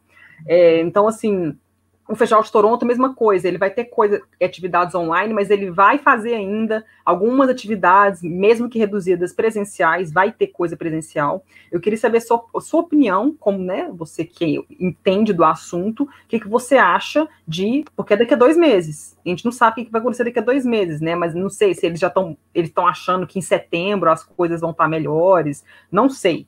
Mas assim, eu queria saber a sua opinião, de, como especialista, o que, que você acha desses festivais grandes como esses que tem 50 filmes na line-up, enfim. É, eles fa fazer atividades presenciais com equipe de filmes, e são filmes do mundo inteiro. Então eu queria saber a sua opinião de especialista. Assim, é realmente uma boa? É responsável um, esses festivais fazerem esses, esses eventos? Só, só antes de eu, de eu só antes de eu comentar, me chamou a atenção essa parte que você falou, né? Que são filmes do mundo inteiro, aí, porque eu não entendo nada dessa parte, né? Eu não acompanho. Uhum. Mas quando tem esses eventos, aí quer dizer, são filmes do mundo inteiro, então pessoas do mundo inteiro vão até o local para acompanhar. Sim, por exemplo. Ou não necessariamente. É, porque assim, vai assim, vai o diretor, vai os atores, vai produtor, vai cinegrafista, vai eh, diretor de elenco, e, são, e, e dentro do mesmo filme pode ter pessoas de um país, por exemplo, pode ter um, um cinegrafista brasileiro que trabalhou num filme holandês, por exemplo. Então, assim, são pessoas, dentro de uma mesma equipe de um filme só, pode ter pessoas de várias nacionalidades. Então, assim, num então. festival, então. reencontra todo mundo lá, vai em Festival de Veneza. Então, assim, vai um pessoal do filme La La Land, que ele passou em Veneza em 2016. Aí o diretor é americano, mas tem lá um, uma pessoa de uma equipe tal que é inglesa, tá, aí sai da Inglaterra para Itália, tem o pessoal que sai dos Estados Unidos para Itália, aí pode ter algum brasileiro que trabalhou no filme, que saiu do Brasil, foi para Itália. Então, assim, entendeu? São pessoas vindas de vários países, sem contar a imprensa, enfim. É, não, eu perguntei porque eu imaginei que seria algo do tipo, só queria né, ver se realmente era assim mesmo, como eu estava imaginando, porque aí eu acho que nesse cenário é um complicador maior, né? Porque, digamos, vamos pegar Veneza. Veneza, né, a região ali do, do, do norte da Itália, foi extremamente afetado. Né? Eu não sei exatamente os números de Veneza, mas a região ali para cima, né, do, do meio para cima da Itália, foi super afetado. Foi onde começou, né, a região da Lombardia foi onde começou a, a toda o, a, a epidemia na Itália. Parece que lá agora deu uma certa controlada. A gente os números agora é, mostram que lá está um pouco mais sob controle. Uhum. Mas eu, eu vejo isso não é só é, imaginando na Itália, mas em qualquer lugar do mundo, que onde se reabriu teve novos casos. A gente viu isso na China, né, a gente viu isso em alguns lugares uh, aqui no Brasil, no, nos Estados Unidos. Quer dizer, e é esperado, porque você tem pessoas que não foram expostas ao vírus, e aí você, essa pessoa, esse pessoal é, é, começa a circular, eles entram em contato com o vírus e, e se contaminam. Então tem esse, esse risco maior. E fica mais complicado pensando que vão vir pessoas de vários lugares do mundo. Pensando, como vai ser a logística disso, como vai ser o controle disso, né, de, de pessoas entrando e saindo dos países, porque aí você leva, digamos, ah não, vai fazer o teste, só vai entrar quem deu o teste negativo. Tá, mas você vai conseguir rastrear exatamente onde que aquela pessoa vai, todos os lados naquele país, vai chegar no, no seu país de origem, porque a, a chance de daí né, dar um boom de casos é muito grande. Então, assim, eu acho que se fosse possível fazer online, e, por exemplo, a pessoa só local, então, por exemplo, vai ser em Veneza, ok, que ocorra em Veneza, então, só os, os moradores de Veneza, né, os, talvez os italianos, ainda nem sei como é que funcionaria isso, iriam, mas, assim, eu imagino a pressão, é, principalmente financeira, desse tipo de evento, mas do ponto de vista de saúde, eu acho que é um risco muito grande, principalmente considerando que iriam pessoas de lugares variados do mundo. Então, assim, eu, eu acho que se acontecer, é, eles têm que estar com, bem conscientes disso, porque a chance de ter novos casos e a pandemia espalhar depois de né, sair da Itália e ir para outros lugares de novo é, é, é, real, a chance é, e é alta, eu acho. É, Lucas, rapidinho, eu rapidinho que o Lucas já levantou da mão. É, eu queria fazer a pergunta que a Priscila mandou para gente, né, que ela pergunta aqui quais seriam as medidas ideais de segurança a serem tomadas por espaços de cinema né, que fossem 100% seguras ao público, e se há algum tipo de, de limpeza, de higienização que os cinemas possam fazer né, para deixar assim, garantido que é seguro. É possível isso? É, eu acho que 100% seguro não, não vai rolar, porque, assim, uma coisa ou outra pode vir a falhar, mas o que, que poderia ser feito? Né? Então, você controlar a entrada das pessoas, então se a sala cabe lá, sei lá, 500 pessoas, você vai reduzir isso para 20% das pessoas, 30% que seja, para dar uma distância. Uh, as pessoas teriam que usar máscaras, aí, tá, aí volta aquele papo inicial nosso, né? Ah, então se a pessoa vai lá e come uma pipoca. Bom, você quer ir no cinema? Você não vai comer pipoca, não vai rolar pipoca, né? Beijo. Bom, aí vai dar consciência da pessoa, né? Espera-se que não role isso, mas aí entra o bom senso. O meu, o, o, na entrada, entra, faz uma fila, dá uma distância e aí controla a entrada. O meu problema que eu acho maior é na saída, igual eu falei, porque, quer dizer, você vai ter uma pessoa lá controlando, quer dizer, ó, a fila 1 um sai, mas, ó, primeiro sai você, depois sai você, depois sai você. Teoricamente funcionaria, mas eu não acho que isso vai funcionar, porque a galera vai sair, tipo assim, empolgadaça do cinema, querendo comentar, e na hora a gente esquece. Fala assim, no, ah, tem o vírus. Pô, nem lembrei do vírus. Eu tô empolgadão com o filme, quero comentar com meu colega, com minha amiga aqui, e você, passa isso batido. Agora, e a cada sessão ter uma, uma rodada de higienização. Eu acho que se até alguns. Eu cheguei a ler um pouco, parece que essa realmente é a proposta, então até que as, as sessões né, dos filmes é, precisariam de ter um tempo maior do que é o normal, porque você teria que fazer toda a higienização do local. E aí, bom, é, depende do tempo que vai gerar essa higienização, porque uma higienização mal feita também não vai resolver. Né? Mas você fazer uma, uma higienização bem feita, uh, com, por exemplo, com, com sabão, com, com álcool e tudo, a gente sabe que elimina o vírus. Agora, logisticamente, isso vai ser viável a ponto de falar assim, ah, não, vamos abrir? Não sei. Mas te, deveria, caso abra, né, essas seriam as medidas. Ao completamente é impossível, né? Porque assim. A gente, é, é assim, eu, eu acho muito difícil. Né? se comporta, né? Assim, né? É, é, é, esse que é o ponto, entendeu? Quer dizer, o, o, ponto principal é o bom senso da população, porque por mais que a equipe toda do cinema, da sala de cinema, né, tenha a sua. Uh, bom, eu sou consciente, eu vou fazer meu trabalho, é esse, ok, mas e o comportamento do outro? Aí não tem como, né? Você tem que confiar que a pessoa vai ter todos os cuidados e tudo, e confiar em, em bom senso coletivo é, é, não, é, acreditar é, que o cinema vai ser limpa com água e sabão depois da sessão é um pouco demais também, né? Achar que assim, não, tem uma sessão dos X-Men aqui no dia, tá? porque depois a gente tem que jogar uma água com um sabão, isso não vai acontecer, né? É, exatamente. Complicado, complicado. Olha só, Rodrigo, é, o Marcelo Seabra, lá do blog O Pipoqueiro, ele perguntou, inclusive acho que o, foi a Priscila Armani, né, que mandou essa sua pergunta, não foi, Lucas? Foi. Beijo para Priscila, beijo para Marcelo. Rodrigo, conta aqui, o Marcelo perguntou sobre um filme que você viu e que você acha que é de acordo com esse momento que a gente vive, né? Filmes ali que estão mais próximos da realidade. Você tem alguns para indicar para gente? E ferrou. Não, tô brincando. É, eu, eu, acho que um, um, esse eu vi há muito tempo e, e voltou a ficar muito na, na, mídia agora também, falou bem, eu acho que muita gente deve ter visto, que é o Contágio. Acho que é um filme de 2011. Ele realmente é um filme bem legal, porque ele retrata, tipo assim, cientificamente bem, assim, como que acontece. Né? Quer dizer, você tem um caso lá que acontece do, do, do novo, do novo vírus que surge, e aí começa toda a mobilização uh, da ciência para tentar resolver, e aí começa, entre o CDC na jogada, entre o SDC na jogada, para tentar rastrear isso, então dá uma ideia realmente bem legal de como que é, que é a vida real, assim, no combate a uma pandemia que a gente está vendo agora, né?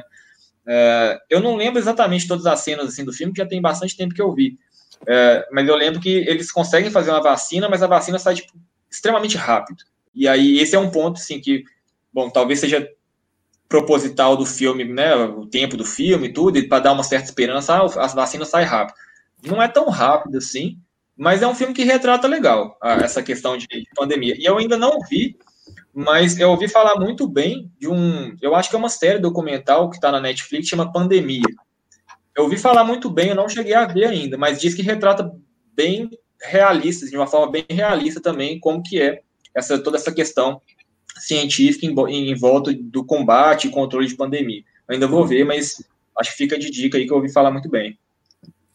É, ô Rodrigo, só uma pergunta que teve a, a Eide perguntou aqui no, nos comentários, o que, que você acha de drive-in, fazer cinema nos carros, né? É, é. uma telona e vai só os carros. Você acha assim é tranquilo? É, eu acho assim, não sei se é tranquilo, mas o risco é menor com certeza é menor, porque aí você tá, né, você sozinho ou com, com quem quer que seja, uh, dentro do carro, e aí você não tem o risco de contaminar outros ali naquele local. Você vai ficar, entre aspas, né, não sei como é que funciona, fechado ali no seu carro e tudo, uh, vendo o filme. Mas em drive-ins há mais mucosas em exposição, normalmente. Assim. Sim, é. Mas aí entra aquela questão, eu acho, por exemplo, se você vai com, com um parceiro, uma parceira, vocês estão em contato com uma certa frequência né, maior do que a média. Então, beleza, vocês estão expostos do mesmo jeito, vocês não vão expor outras pessoas. Então, assim, nesse ponto até que eu vejo com bons olhos, sabe? Eu acho que se for para ter reabertura de cinema, assim, e o pessoal, ah, eu quero ver um filme novo, que seja assim. Eu não sei, aí vocês vão opinar melhor que eu, se a indústria de cinema vai apostar nisso, porque é um formato meio bem diferente, né, já dos últimos anos que a gente vê de cinema. Não sei se eles vão querer liberar um filme que eles gastaram milhões desse jeito, né? Mas do ponto de vista de, de controle da disseminação do vírus, é, é mais seguro. Ô, Rodrigo, uma pergunta, só, só, antes, né? Só completar. É, a gente está vendo sim alguns movimentos, alguns filmes tiveram lançamento em streaming, né? Então é algo que a indústria, mesmo é, não apoiando, não valorizando, é algo que está acontecendo, e segue um caminho que a gente já vê que é meio natural, o de transformar o ir ao cinema num verdadeiro parque de diversões, né? A gente já tem aí a Marvel e a DC tomando conta de tudo. Hoje você vai ao cinema para ver um filme dos Vingadores. Você não vai ao cinema para assistir, por exemplo, um Contágio, entendeu? É, não é mais aquela coisa é. atrativa de antes. Então, assim, era uma mudança que provavelmente aconteceria com o passar do tempo, ainda que com muita resistência, eu mesmo não deixaria, né? Não trocaria nunca, é, deixaria de ir no cinema, nem fudendo, mas é algo que já era discutido e a gente está vendo aí uma discussão acelerada. Mas a, a minha pergunta é a seguinte, cara. Na faculdade, quando você está estudando isso, vocês são preparados para um momento de fim do mundo apocalíptico assim ou não? Não, acho que é o tipo de coisa que ninguém, na verdade, está preparado. É, e a gente não imaginava que a gente ia viver isso, né, da, digamos, na nossa geração. Mas era algo possível. Né? O pessoal fala assim: ah, tem como prever se isso vai acontecer? Tem como se preparar para esse tipo de coisa? Eu acho que tem partes, né? Uh, não dá para a gente ver a dimensão que vai ser a pandemia. Né? A gente viveu outras uh, epidemias muito fortes, uh, mas nada do, comparado com o que a gente está vendo hoje. Talvez a, a, última pandemia que a, que a humanidade viu, né, que teve uma dimensão parecida, foi há um século atrás, que foi a gripe espanhola.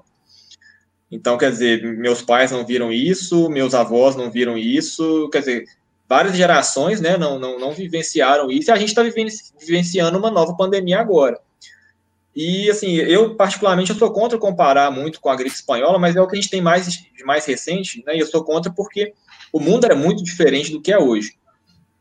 Uh, o impacto que a gripe espanhola teve no passado em questão de saúde pública foi né, percentualmente até maior do que está tendo hoje, mas a, a Covid está mostrando outros lados, né? A gente está tendo problemas sociais muito grandes, problemas econômicos, enfim, além do problema da saúde. Mas eu acho que ninguém é preparado, sabe? A gente é preparado para entender como funciona. Então a gente é, por exemplo, a gente é treinado, ó, como é que você vai entender o mecanismo é, de infecção de um vírus, de uma bactéria, é, a gente é preparado para imaginar, bom, se tiver algo acontecendo, né, o que, que a gente pode esperar, né, é, vamos dizer assim, para não sair aí falando que a imunidade de rebanho vai funcionar e que qualquer medicamento funciona, a gente sabe que não é assim. Né? Agora, falar assim, ah, beleza, estamos super preparados, eu acho que não, acho que uh, são coisas que muito difíceis assim, da gente imaginar a dimensão que é, né? Talvez daqui para frente a gente comece a imaginar que isso possa acontecer com uma certa frequência maior. Espero que não, mas é possível. É. Ô, ô, Rodrigo, que você falou aí que no, no, no, contágio, realmente, no contágio eu não lembro no filme em quanto tempo que saiu a vacina.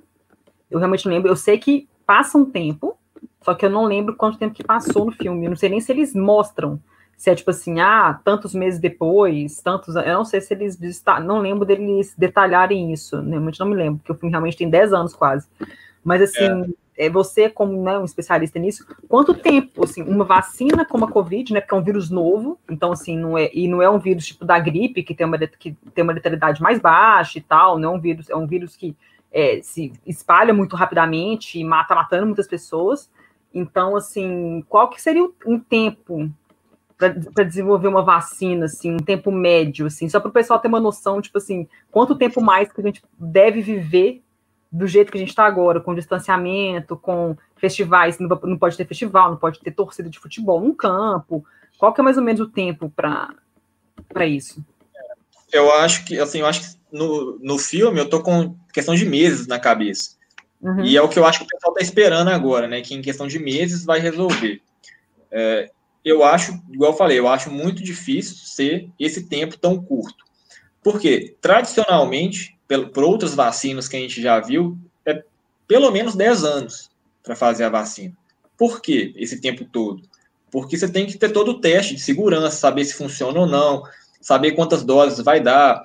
Uh, de repente você começa a fazer um teste, está indo muito bem, e aí de repente o trem descambalha toda, e você fala assim, nossa, não dá, porque quando você testa em 50 pessoas, opa, parece funcionar. Aí você amplia para mil, ó, parece funcionar. Na hora que você vai para 30, 50 mil, aí você começa a ver efeitos que em, em escala menor você não vê. Aí você fala, assim, ah, não, mano, 10 anos é demais, né? Pelo amor de Deus.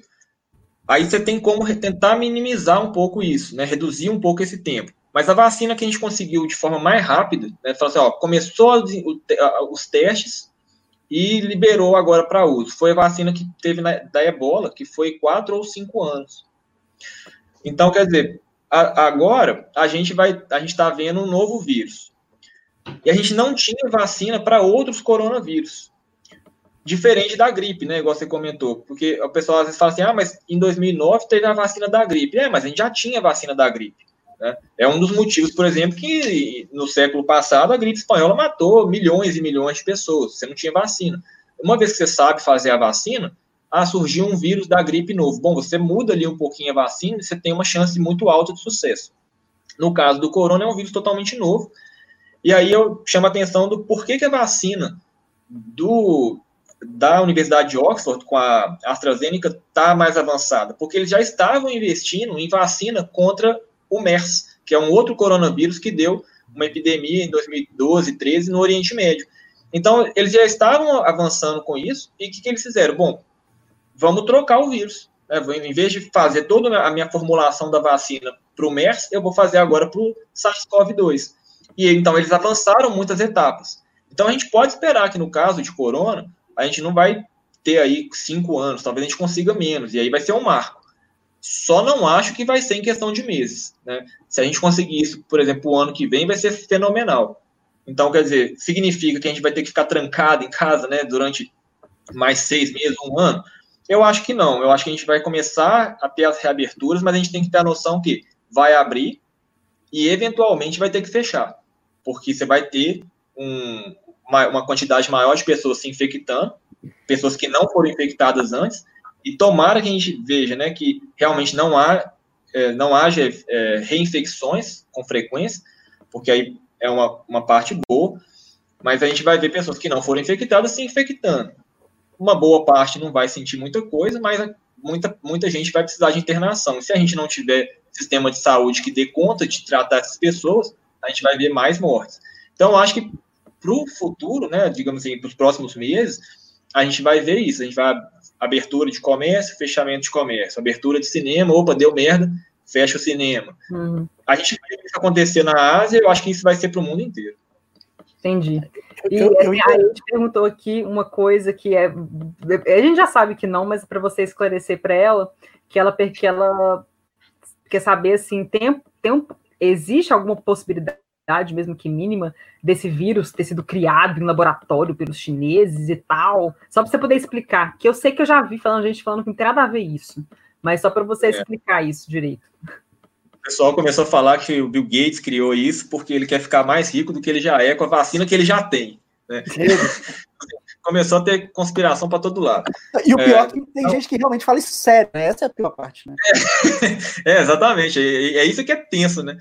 É, mas não, não, não é o caso, tá? Já, já teve trabalhos que mostraram é, que não tem como esse vírus ter sido criado em laboratório, e é, é um evento natural, tá? Por quê? Quando a gente, para a gente tentar identificar, você fala assim, ah, tem como a gente criar um vírus no laboratório? Tem, a gente sabe fazer engenharia genética, a gente tem como fazer isso.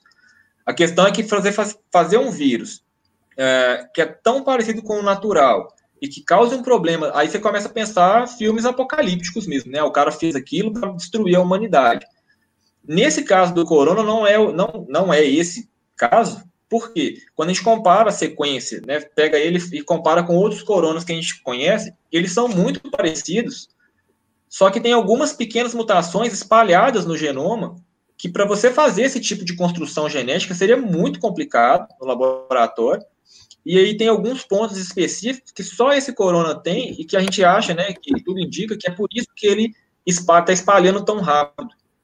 Então, o que a gente vê é que ele é muito próximo, ele é muito similar a coronavírus que circula em morcego, e esse vírus chegou até o ser humano. Ele fala assim, ah, mas por quê? Porque o cara comeu um morcego?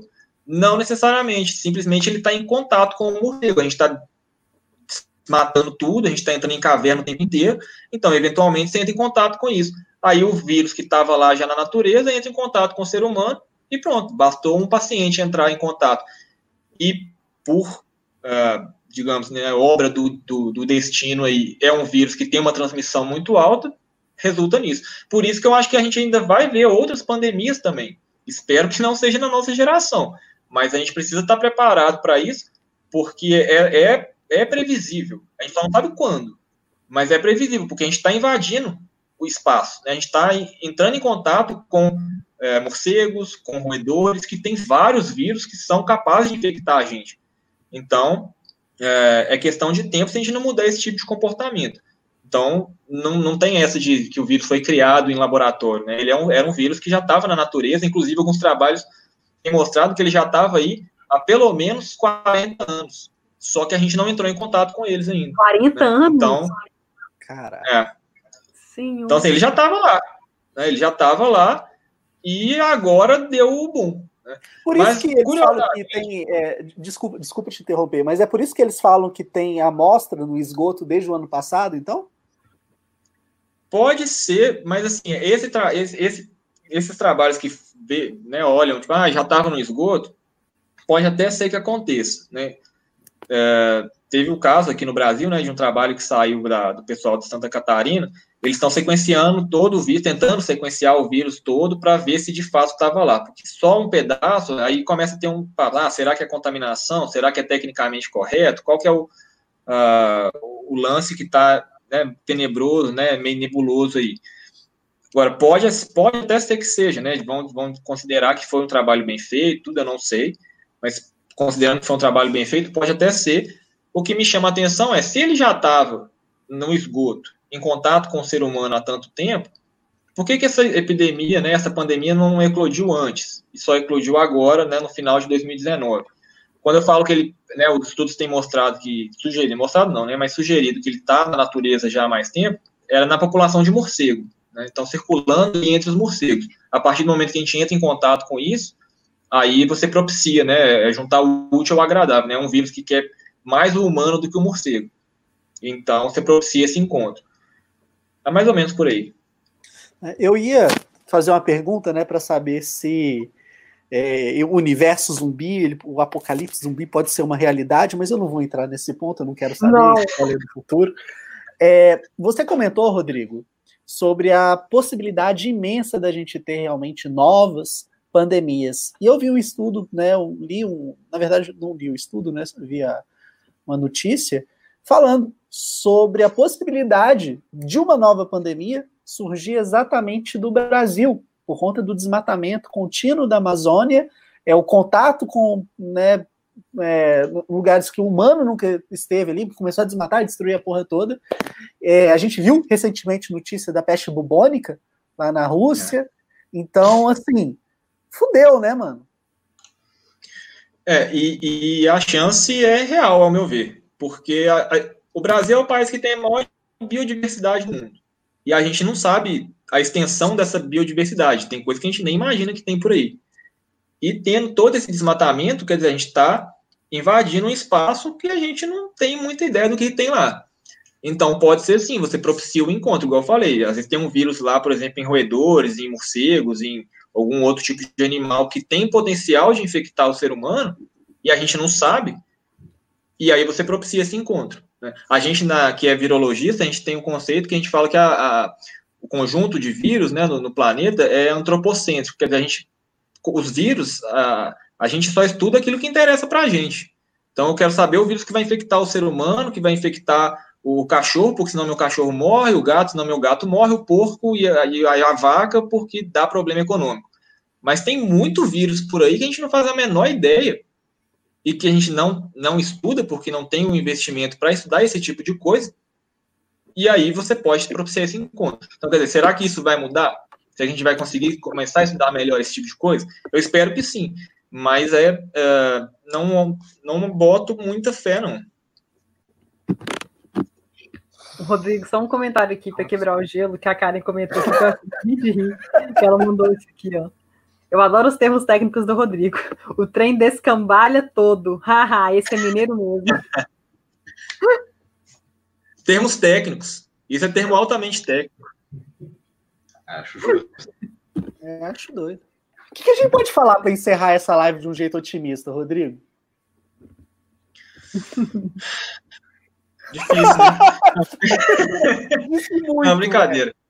É, é, eu acho o seguinte, a gente está aprendendo a cada dia. Né? O pessoal fala assim, nossa, mas a vacina vai demorar, ah, será que vai ter um medicamento bom ou não? Ah, a crítica muito grande é até esperar que o estudo seja feito, para lá, ah, toma cloroquina, toma ivermectina, a vacina não sei o quê.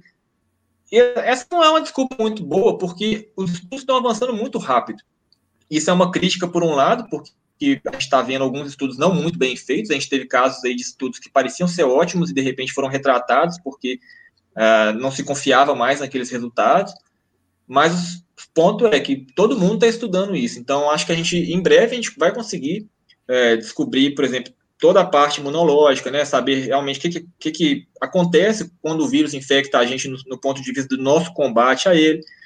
Uh, a gente pode esperar que a gente vai ter algum medicamento com eficácia comprovada, embora eu não aposte tanto nisso, pelo simples fato de que achar um, um medicamento antiviral é muito difícil. Então, o pessoal que está apostando, ah, uh, medicamento A, B ou C é específico contra o, o corona.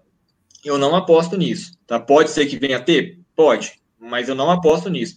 E eu acho que a vacina vai sair mais rápido do que a gente uh, historicamente viu. Né? Não acho que é tão rápido igual os otimistas estão falando esse ano ainda, mas eu tenho né, esperança de que saia no ano que vem.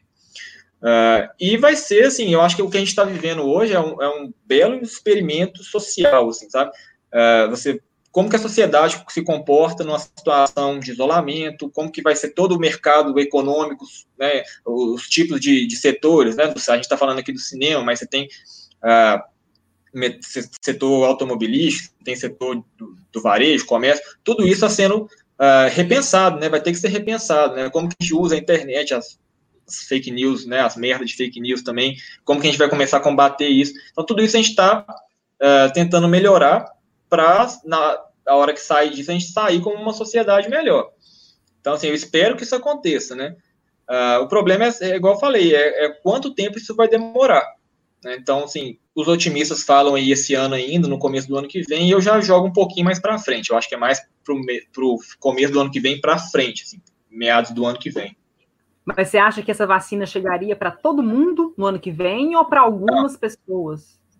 Não, acho que não. Acho que é, se realmente a vacina funcionar, uhum. e aqui eu falo funcionar, não precisa nem ser 100%, não. Se ela funcionar aí, sei lá, 70% de eficácia, já vai ser muito bom. Sendo segura, já vai ser muito bom. É, por questão de produção, eu não acho que isso vai chegar tão rápido a todo mundo. Eles vão começar a escolher as pessoas que vão ser vacinadas. Não, tipo assim, ah, eu quero você. É, vão por classes, né? Por exemplo, quem está mais na linha de frente, então os médicos, né? Isso, até os próprios testes estão sendo feitos assim, né? Quem são os, os voluntários que eles estão procurando, né? São pessoas que ainda não foram expostas ao vírus e que têm mais chance de ser infectadas. Então, eles vão tentar vacinar médico, enfermeiro, é, farmacêutico que está dentro do hospital. É, então, aí beleza, funcionou, eles vão setorizar, né? Então, olha, vamos vacinar qual grupo primeiro, para depois. Igual mais ou menos o que a gente faz para a gripe, só que pensando agora em nível global, porque o mundo inteiro vai querer essa vacina. E aí tem a outra discussão também de como vai ser isso. Ah, se a Pfizer descobre a vacina, ela vai, ela vai patentear isso, ela vai liberar a tecnologia para todos os lugares, né? Todas as, as grandes empresas produzirem também. É, aí é uma outra discussão, né? Mas é, eu não acho que ano que vem, por exemplo, o mundo inteiro está vacinado, de jeito nenhum. Mas uma boa parte, caso saia a vacina, a gente pode esperar que uma boa parte seja vacinada. Né? Sei lá, 20%, 30% do mundo se a gente conseguir isso, seria fantástico. Ok, então de forma resumida, até todo mundo conseguir, eu, você, o Lucas, o Túlio, isso aí 2022, bobear, é. não é pra gente ficar esperando para agora. Eu acho. E até lá é, é, seguir as recomendações que já estão sendo feitas, né? Quer dizer, usar máscara. Pessoal, ah, eu odeio usar máscara. Meu amigo, o problema é seu. Vai ter que usar máscara, entendeu? Ou então você vai ter um risco maior de ser contaminado e de contaminar outros, né? E eu acho que é uma coisa tão simples, né? Usar a máscara, o pessoal reclama tanto, mas quer dizer, é o mínimo que se pode fazer, né? O distanciamento social é mais complicado, porque aí vai passando o tempo, você começa a ter realmente problemas até psicológicos mesmo. Mas, uh, igual eu falei, eu acho que vai ser um, um abre e fecha constante, assim. Uh, agora, o uso de máscara, medidas de higiene né, das mãos, do, dos, uh, melhorar comportamento da higiene como um todo, eu acho que isso aí vai ser, assim, espero que seja para sempre, não o uso de máscara, né, a higiene sim, mas o uso de máscara com, associado com a higiene e medidas de distanciamento social vai ser por um bom tempo, eu acho. É, então, tipo assim, aglomeração também não, tão cedo, né? Tipo, jogo de futebol e, e festival é. Rock da vida. É, a não ser a não ser que seja, por exemplo, uma situação onde o país seja bem controlado. É, a gente viu isso na, na, Nova Zelândia.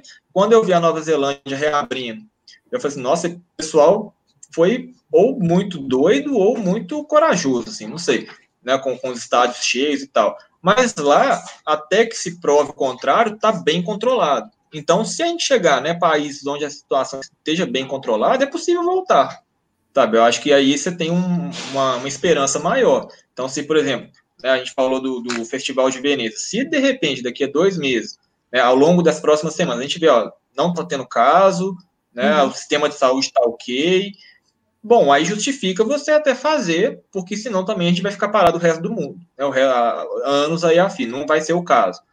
Agora, em, em momentos, né, em, em, lugares onde você tem um, um, número de casos crescentes, aí não tem como. Aí é, é pedir para piorar a situação. É, então o que você, é o que você falou, né? Tipo assim, a Itália já está mais controlada agora, tá tendo, nos últimos dias eu vi que estão tendo, tipo, 200 casos novos por dia.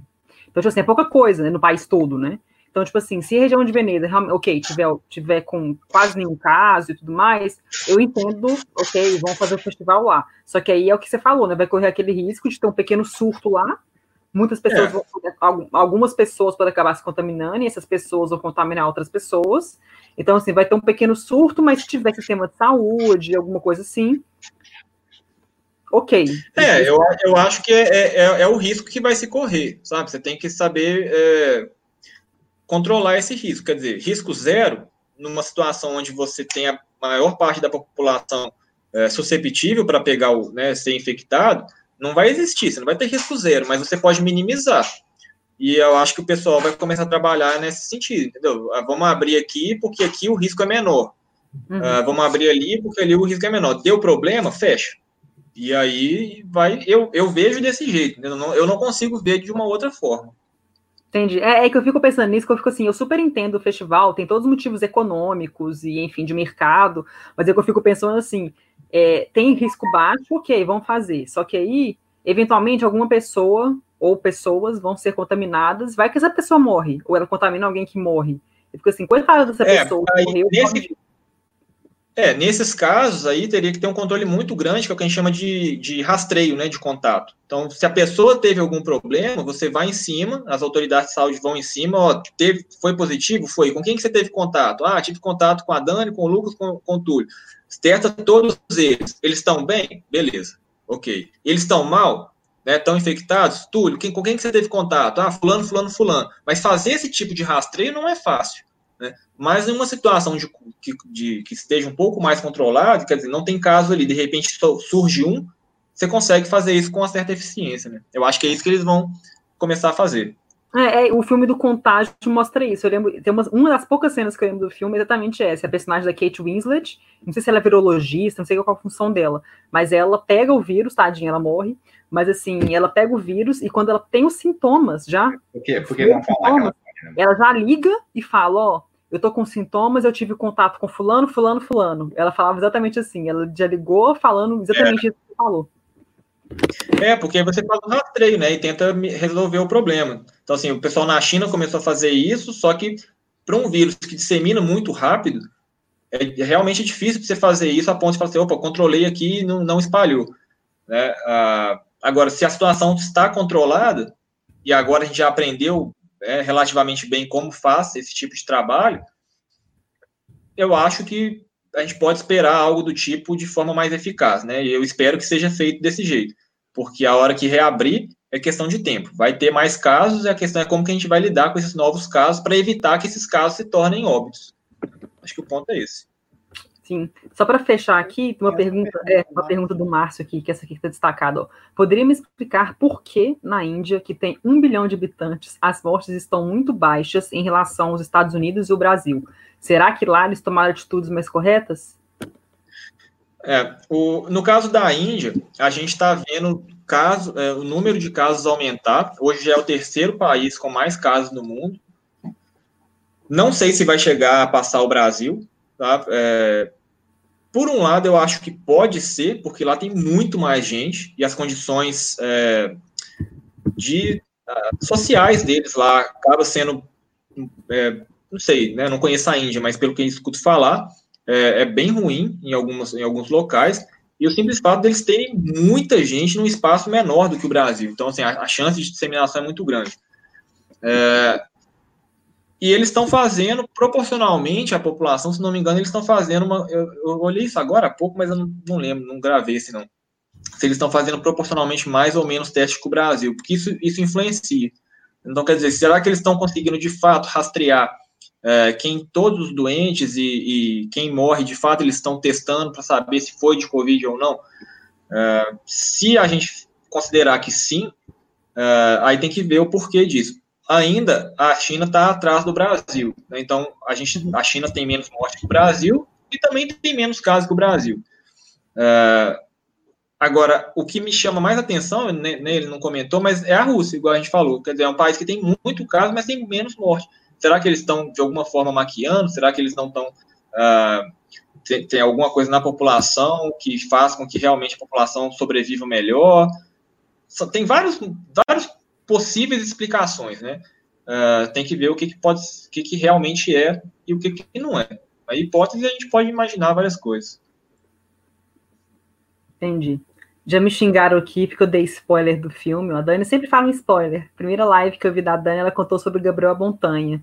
Até hoje não vi, por isso porque ainda não lembro. Gabriel Montanha, eu não vou falar que é spoiler, porque Gabriel Montanha é tipo Titanic. Titanic todo mundo sabe vendo o filme que o filme que o navio vai afundar. É, é fato real. Gabriel Montanha a mesma coisa, baseado em fatos reais. O menino morre, todo mundo sabia que ele morre. É, é fatos reais. Ele, é, é a história do Gabriel Buchmann, sei lá, que ele morreu de hipotermia, tadinho. Hipotermia não é hipotermia?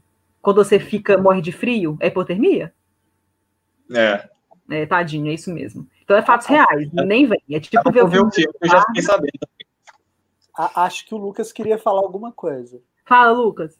Não, não, não tinha levantado a mão, não, mas assim, não, tá. eu queria perguntar para o Rodrigo, aproveitando essa brecha, é, um rasmate, aquele, aquele, né, aquela roupa de, de perigo biológico, né, de, de hazard danger, é muito caro?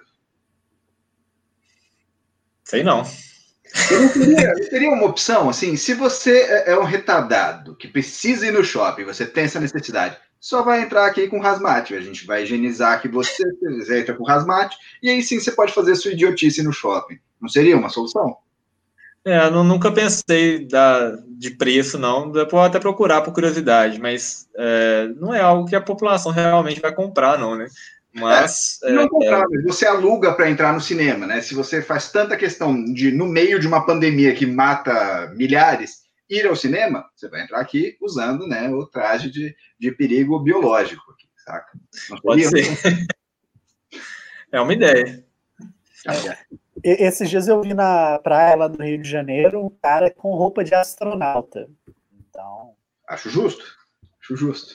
É, a, gente, a gente começa a ver de tudo. Hoje eu vi uma, uma notícia, não sei se isso já está acontecendo, acho que não, acho que é só uma ideia que surgiu, o pessoal usando umas bolhas assim na cabeça para substituir máscara. Falei, cara, o pessoal tá tipo assim andando com a, uma bolha de plástico na cabeça, sabe? Eu achei muito esquisito. Ele já entrou com. Ele teve uma vez que ele ia aqui em Portugal, ele esqueceu a máscara em casa e tinha que estar numa farmácia. E tem que usar máscara, né? Aí ele tava de moto. Aí ele entrou de capacete. Colocou a viseira é. e foi de capacete. Ô, Dani, a gente... A gente tinha feito aquela campanha para arrecadar, para comprar aquela roupa de latex para mim. Vão trocar, cara. Eu quero essa roupa aí de proteção. Acho que chega de. O meu novo fetiche vai ter esse proteção garantida. Belo fetiche, velho. Não é? É, bem legal, bem normal. Ah, aqueles, né, para tentar descontrair, é bem provável que isso tenha virado um fetiche. O pessoal deve estar transando com máscara, entendeu? Não, não tira a máscara, É, não tira a máscara. É, que faz sentido. Não é? Não dá para duvidar de nada. Nada, absolutamente nada. Ai. Você não pode ir na balada mais, né? Não pode beber, então assim, não tem muita desculpa de a pessoa é muito feia e em cima dela colocar a máscara. Não tem isso mais, cara. Então, enfim, cara. O pessoal tem falado que agora o concurso de beleza vai ser pelos olhos, né? Aí começa o romantismo, né? Eu acho que o Lucas gosta do romantismo aí, ó. Ai, ai. Ô, gente, só antes de finalizar aqui, Tadinha Aide mandou uma última pergunta aqui, eu já ia finalizar, mas ela mandou, é só para tirar a dúvida aqui com o Rodrigo. Aquelas máquinas higienizadoras têm alguma eficácia? Aquelas de, de limpeza de, de superfície? Se for, se for, tem, porque aí você vai é, higienizar, por exemplo, o pessoal que sai higienizando o metrô, não sei se entendi se foi isso, aí tem, porque você- o, o produto que se usa ali, né, de fato, destrói o vírus. Então, é, é eficaz nesse ponto. Hum, beleza. Então tá. Beleza? Ô, gente, alguém que vocês querem fazer, alguma pergunta? Quero não só fazer encerramento aqui. Rodrigo, quero te agradecer imensamente por me deixar agora insone o resto da minha vida, tá?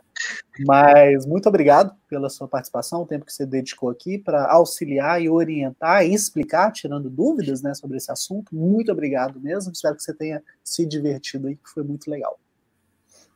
Bom, Túlio, eu que agradeço, foi um convite inusitado. A Dani, a Dani mandou uma mensagem, preciso da sua ajuda. Eu falei assim, ixi, ferrou. Aí falei assim, ah, um convite e tal. Falei, ah, bacana demais, né? Fiquei super feliz com o convite. É, ela me comparou com o Atila e aí eu fiquei assim, ó, quem sou eu, né? Mas fica à disposição de vocês, galera. Foi um papo muito legal, tá? Quem, quando vocês precisarem de novo, é, com certeza a pandemia não vai acabar tão rápido, então cada vez vai tendo mais informação. Então eu tô sempre de olho. Então, tipo, eu não trabalhava com corona, Hoje eu tenho que ficar lendo só sobre corona. Aí no começo eu falo assim, ah, eu não vou ler sobre isso não, mas não tem como, a gente tem que ler. Então, é, daqui a um tempo a gente pode voltar, trocar uma ideia de novo. Vai ser um prazer. Só para divulgar para vocês, gente, ó, o Rodrigo é pisciano. Isso, porque, porque falar de obscurantismo com um homem da ciência, né? Passar vergonha, assim, Super importante. registrado, assim. Registro. Perfeito. Eu já tava quase comemorando Só não me sem essa, né? Conseguimos o cara da Só não me ciência. pergunta se a lua é ascendente, não sei das quantas, que aí eu já não sei isso não. Só sei que eu nasci em março. Sensacional, velho. Ô, Rodrigo, a, a sua esposa é de qual signo? Aquário. Vamos chutar Aquário? velho. Por que, por que a Terra não é plana? Vou aproveitar, assim. Vai na sequência aqui. Rodrigo Lucas adora o assunto, você já percebeu. É. Vai na sequência aí, velho. Ai, mas que legal, aquário e peixes deu certo. Sensacional. Então tá, gente, agora a gente tem a missão de descobrir o signo do Átila. Isso. O Lucas É, sabe. é Eu vou essencial. pra ver se acho. Mas é isso, gente. É, muito obrigada pela sua participação, Rodrigo. Para quem não sabe, gente, eu conheço o Rodrigo há 10 anos. A gente fez espanhol junto, a gente fez francês junto. Então a gente se conhece há muito tempo. Então, assim, na hora que eu, eu, eu- pensei nesse programa, eu e Túlio, né, né, vamos fazer uma, sobre reabertura do cinema, né? A Larissa que sugeriu, na verdade, a Larissa Padrão, sugeriu a gente a fazer esse tema. Eu falei, gente, a Larissa pediu para adiantar. Ah, para adiantar? Tá, É, a, gente, a pauta a gente já estava discutindo aí, Pacheco. é verdade, tá. Você vai a- aumentar o ego da Leonina? É doido? É porque a gente ia fazer essa. ó, O Lucas Puto. Porque a gente ia fazer o programa, só que o governo de São Paulo, o Dória, ele falou que ia adiantar a reabertura dos cinemas. Então a Larissa mandou a notícia pra gente e falou: Ó, Dani, isso aqui tá meio alto, porque os, os cinemas já vão reabrir em São Paulo, pelo menos. Então a gente achou melhor fazer o programa, adiantar o programa por causa disso. A gente deixar pro fim do mês. Porque no fim do mês, que nos Estados Unidos, no Reino Unido, eles já vão reabrir mais salas. Em agosto vai estrear alguns filmes, blockbusters e tal. Então a gente vai fazer no fim do mês. Aí, por causa desse, do governo de São Paulo, por causa do Dória, nós adiantamos para agora. Então eu pensei na hora de você, eu falei, Rodrigo é o nosso Átila. Vamos pegar, vamos chamar o Rodrigo aqui, que eu sabia que você estava envolvido com questão de vírus e tudo mais. E é isso. E aí tem esse prazer aí, ó, ver o Lucas ficar bem irritado, como todo bom ariano. Ariano sempre é explosivo, adoro. Preconceito. Preconceito maquiado de, de obscurantismo. Mas é isso, Rodrigo, muito obrigada, muito obrigada, obrigada, foi ótimo. E para quem está assistindo aqui a, a, gente aqui agora no YouTube, é, a, gente vai, a gente disponibiliza todos os nossos programas no Spotify, então fica disponível no YouTube para quem quiser assistir, ver nossos rostos lindos, ver no YouTube. Quem quiser ouvir, fica no Spotify e no nosso site, os áudios, para quem quiser ouvir de boa, na academia, ou em casa, enfim, whatever. Então é isso. Muito obrigada a todo mundo que participou aqui, gente. Todo mundo, todo mundo, a Isabel, que foi, se abriu pra gente, falou: tive Covid. Olha só que legal, que gracinha. Ainda bem que ela tá bem agora, tá tudo certo. Então, eu ia falar, para que ela tá recuperada, né? É, eu mostro que ela tinha Covid ainda, ela já tá bem. É, ela disse que só tá com alguns sintomas, mas ela já não tem mais. Então, ó, a Eide, a Aline, o Matheus, a Ju, a Karen, o Matheus, o Edson, a, é, gente, o Márcio, todo mundo que participou aqui, seus lindos, muito obrigada. E, e é isso. Túlio, já que você fez aquela abertura ridícula, faz o um encerramento. Bactéria! Bactéria, filha da puta, micróbio do caralho, empatou a minha foda, atrasou o salário, mas o Brasil tá unido. Tchau, gente. Você ouviu Papo de Boteco.